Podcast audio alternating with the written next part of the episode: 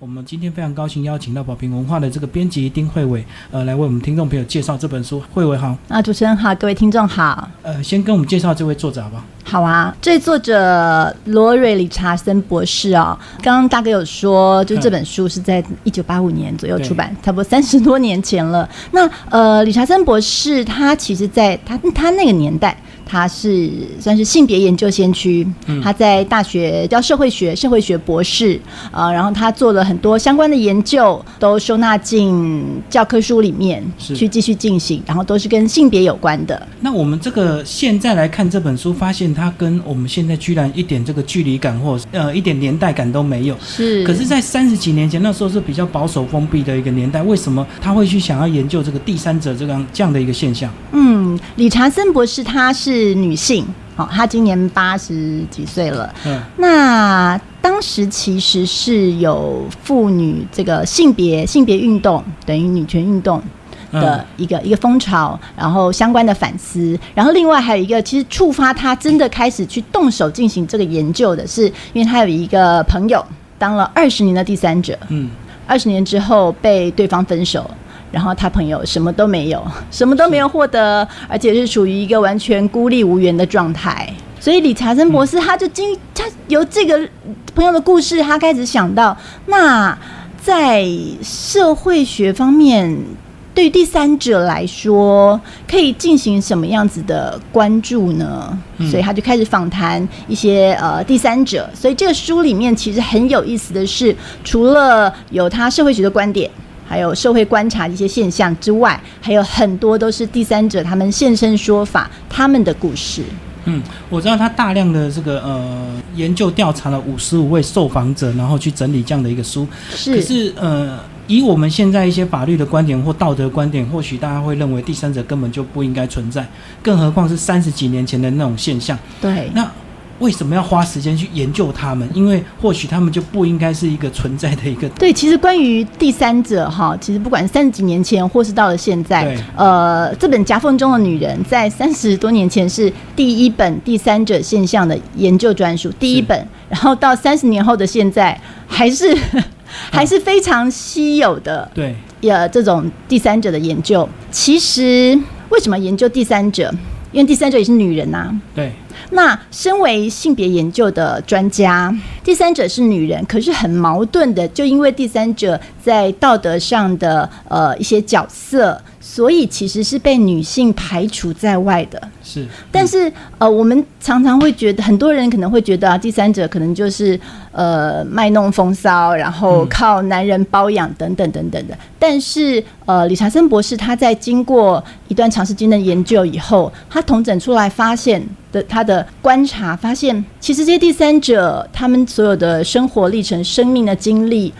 就是跟所有的女人一样，他们可能是我们身旁的朋友、我们的邻居，然后他们也是有有一份工作，可能是好的，可能是不好的。他们有呃不同的教育程度、不同的呃生活背景等等，就是一个女人。所以其实经由研究第三者，等于也可以从中明白女性对于这个对于感情嗯的这个这种一些态度和一些现象。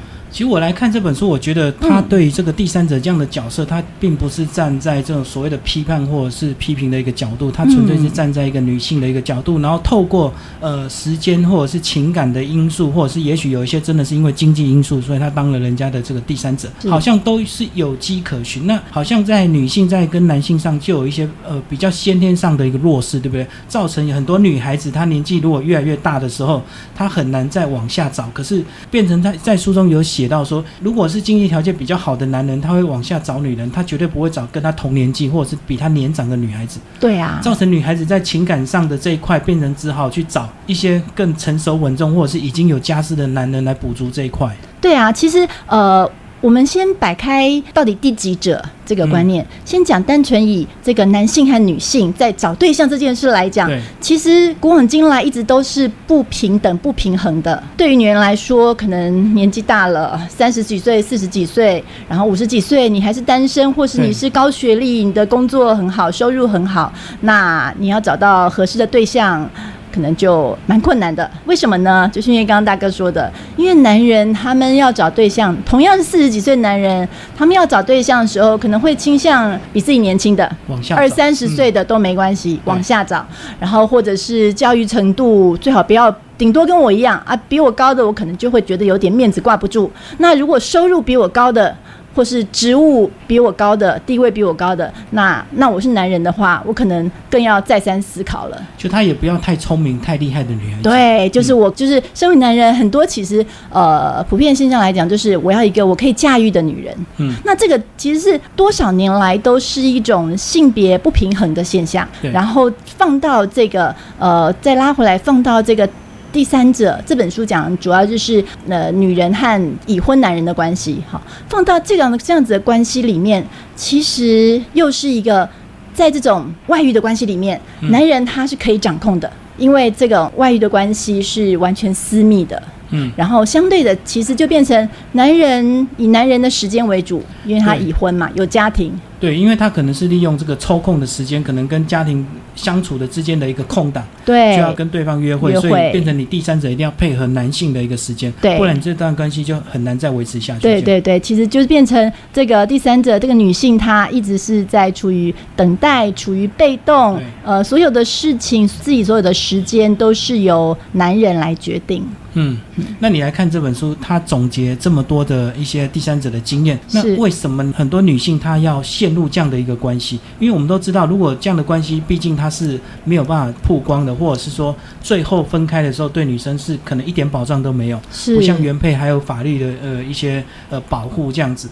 那为什么女孩子她会让自己陷入这样一个第三者关系？是不是真的就是因为情感或者是年纪的因素造成说她渴望有一个伴？嗯，呃，情感或年纪的。因素造成渴望有个伴，这个是其中一个原因。是，这是呃情感层面的。那另外还有经济层面、现实层面的考量，其实我们也不能忽视。像在像在书里面有举一些例子，可能就是四十几岁、五十几岁，那呃有可能是呃离婚带小孩的女性。好，那当然离婚带小孩在以前的这个年代呢。可能对于女性的整个经济状况来说是更不利的。那现在其实也有很多很多女人也是这样子，就是可能我我自己的经济条件并不好的时候，那有一个男人，我管他是未婚已婚，嗯，他能够照顾我现实生活所需，对，能够满能够满足我，能够让我活得好一些，或是让能够让我活下去，那这就是我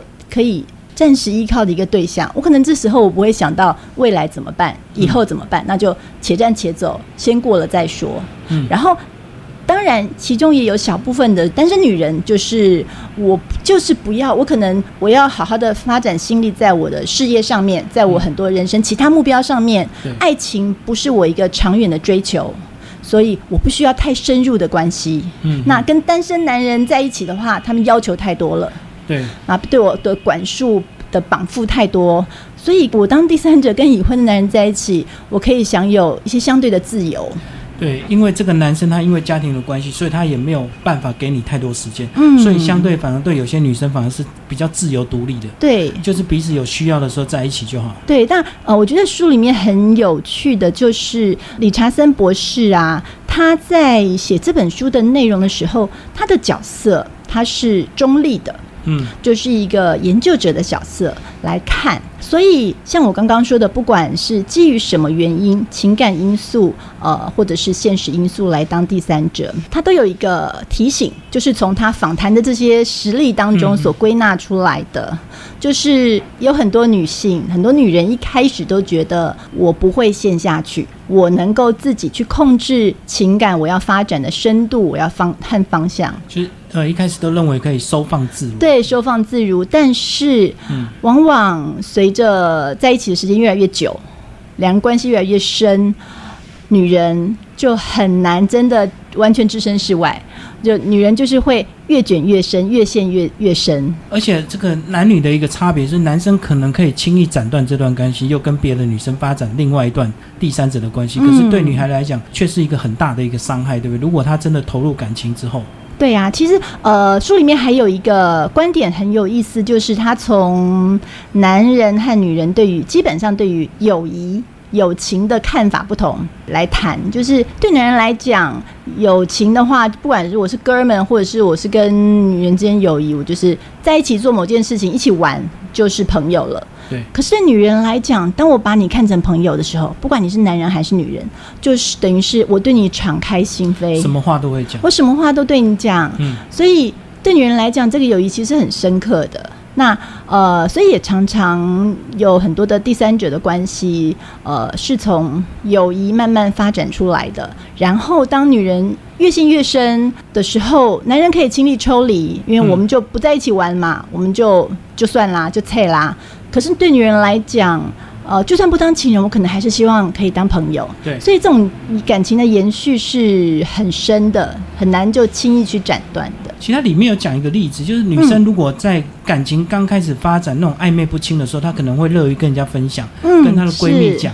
对。可是真的发展成第三者关系的时候，反反而不敢讲了。对。那不敢讲，就造成说，当他受伤的时候，其实她根本就没有苦可以倾诉，没有人任何可以讲，因为这个关系本来就是呃，在我们社会大众是比较不被认可的一个关系。对。所以就会造成女孩子她自己的一个痛苦。对啊，所以像理查森博士，我们刚刚一开始讲的，理查森博士那位当了二十年第三者的朋友，他是等到这个朋友跟对方分手了之后，他才知道这件事情。嗯，呃，因为一开始可能还没有很深的摄入的时候，对女生来讲，我我知道我随时可以结束，我觉得我随时可以结束，所以这是一件可以变成可以跟姐妹、跟闺蜜分享的事情。可是一种游戏或者是乐趣。对对对，可是可是当我发现自己越陷越深，爱的越来越多的时候。其实那种罪恶感，我觉得是一种道德的纠结，嗯，自己就会先对自己有一些批判，所以这就变成一个不敢说出口的事情，因为我我都在每天可能都在怀疑我自己到底做的对不对，我我是不是该离开？可是就是有时候就是真的就分不掉，因为是就是。你可以说是爱了嘛？对，好，所以就变成一直在这种徘徊、这种这种煎熬当中。不过，就从这本书的这个研究来讲，其实我们刚刚有讲到钱的部分，也有讲到情感的部分，其实还有一部分是性，也是非常重要的一个因素，对不对？它里面花了一个章节来介绍说性是主要的因素吗？对，其实这一章节它的标题是问号哦，它的问号是性是主要因素吗？那我这个问号，我想是来自于很多的既有的印象。对，想象就会觉得男女人在一起那就是性啦，在一起就是上床啦，还有别的什么？好，你们外遇关系尤其是如此，因为不可能在现实生活中真的共住一个家嘛。可是事实上，从这些第三者访谈的、接受访谈的第三者这些女人们口中，可以发现性是其中一部分。就对女人来讲，也可以连回我们刚刚讲的那个友谊那种情感。对女人来讲，性其实不一定是最主要的，有时候就是在一起，甚至里面有一个有一个第三者，他说那个那男人年纪大把了，但是他喜欢裸睡在床上，可是就是常常什么事情其实也做不了啊。哦，就是他已经体力比较没有办法。对对对对，或者是说，对我们来讲，其实对那个第三者和另外一个第三者和他男伴来讲。其实性不是最主要，他们在一起常常就是一起吃饭。找哪里有好吃的，反而才是最重要的。不这样关系反而比较好，因为如果纯粹有以性的关系呃来出发的话，其实通常都是来得快去得快，对不对？因为男生以男生的角度来讲，如果他很快呃得到一些满足的话，他很快又会在别的女孩子又去找新的一个新鲜感。没错，没错，这种就是一个男人的一些算是男人的在情感上或是在在对女人的一些要求、想象上面。他们会有的一些，对啊，所以书名才会写说叫夹缝中的女人。确实，呃，第三者并不是他所愿意，也没有人天生想要当人家第三者。可是，当一旦他陷入之后，他就变成左右为难。对啊，左右为难是来自于一个就是这个第三者他自己本身的道德感，然后还有第三者里面也有特别有一章写他的妻子。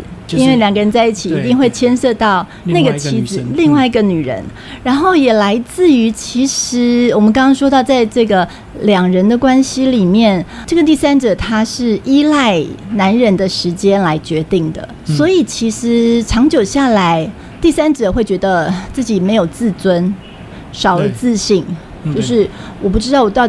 到底还能为自己决定什么？这也是一个在自我的夹缝中。对啊，而且他讲到这个他的妻子，这个章节有提到说，原配即使这个他被背叛了，他很可怜，可是他的底线他还有法律跟道德的一个保护，对不对？对呀。那第三者是完全都没有任何的保障的。对呀，对原配而言，法律站在他这边，然后道德的思考也是站在原配这边。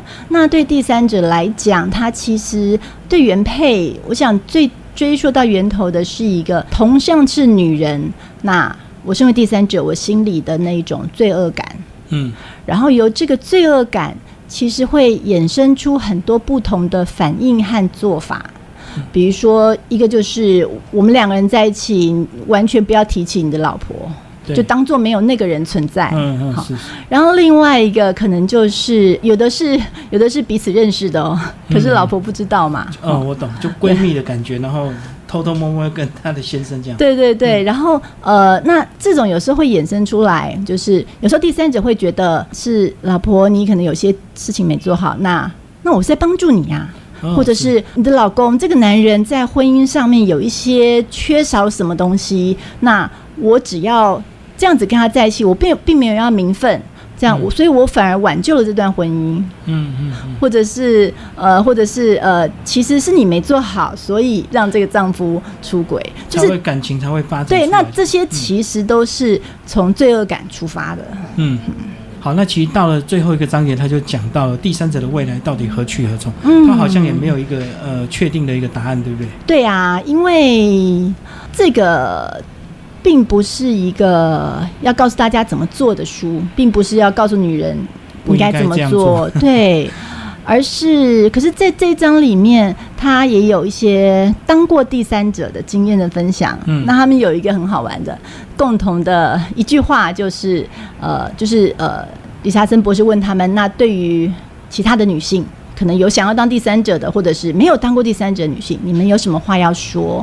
他们共同的一句话开头就是要当心，嗯嗯，因为要当心，因为你一脚踩进去了，你永远不会知道接下去自己到底会怎么样，就是情况一开始，呃，就是可能会变成。可能最后会会很多人都是失控到自己原本所无法想象的地步，嗯嗯，所以呃，那这本书其实最后有讲一个他的结论，我觉得非常棒。这个这个结论，不管是第三者、原配，就是所有女性都受用的，就是在一个两性性别的性别的这个关系平等里面，如果我能够。真的去享有自由和独立的话，其实不管跟谁在一起，不管在什么样的处境，我都能够把自己掌握的很好。所以这是给大家的一个建议，就对。那后来你们在最近要决定要出这本书之前呢，在内容上有没有去做一些修正，或者是在增加哪一些东西？因为毕竟三十年前跟三十年后还是有一些时空背景的一个不同。这就是最神奇的地方。完全没有。身为编辑啦，身为编辑，我所做的是书里面在文章里面你看到的这些标题是我我下的，重新再下。对，重新再下的。那本来的文字内容是比较。大段落、大篇幅的，对，可能那时候写的方式，可是对于内容本身没有哎，没有任何需要更动，或者是有时空背景的考虑，或者是东西方的一些差异，没有。嗯，这本书就是这么经典，所以它真的是一本就是很值得阅读。然后出版到现在有没有一些读者的回应？呃，读者的回应，其实我想，我们在一开始编这本书之前，我们同事同事有开会，嗯，哎，其实同事也就代表是很多读者，大家聊起来的是一开始还聊讲的蛮保守的，然后有一个同事开了话题，就说其实我朋友有当第三者，然后大家都纷纷响应，真的自己的身边有很多是好朋友，然后又成为第三者。然后也有同事真的就遇到，呃，像书里面就是作者他的朋友的情况，就当了很久第三者以后，才好不容易开口跟这个闺蜜讲，其实我是第三者。然后我的同事就说：“你为什么现在才跟我说？早不跟我说？”然后这个这个朋友就是因为觉得不知道该怎么讲，因为讲了不知道会被你以什么眼光来看待。嗯嗯，我想读者里面。应该也有一些是有这样子的心情的。那我觉得这本书不管是不是第三者啦，我们在做的时候都是希望呈忠实的呈现这个理查森博士他以一个社会学博士的角度来一个比较中立的立场来看待这个第三者这个现象。那那为什么是要强调它是一个现象呢？因为很多人在讲到外遇关系的时候都会说啊，他只是玩一玩啦，一下子就就一一就过了，一下子就过了，只是一时兴起。但是这并不是一些独立的事件，放在社会上来看，它其实已经变成一个我们不容忽视、不能一转头假装没有发生过的的事情了。所以我们必须要去了解。就好像现代人肥胖也是一个现象。对已经不是一个个案了。好生活化的举例非常没错，所以我们就一定要正式去面对它。那最后你个人也呃读了这本书好几遍了，呃，最后有没有对女性朋友有一些建议？不管是以原配的角度，或者是以第三者的角度，我觉得还是不管刚刚讲的那一句，就是要当心，要当心。我就不知道要不要当心。对啊，要当心。可是我想，就是不管你是原配，不管是第三者，不管你是。什么样子的身份？身为女性，要对自己有信心啊！我觉得有自信这点是很重要的。有自信，你就能够面对所未来的一些可能的一些情感上的变化。对，就是我是什么样子的女人，我是什么样子的人，不是因为我有没有对象来决定的。对，好，谢谢我们的慧伟为大家介绍《夹缝中的女人》，宝瓶文化所出版。那听众朋友有兴趣呢，欢迎找这本书来读。谢谢，谢谢。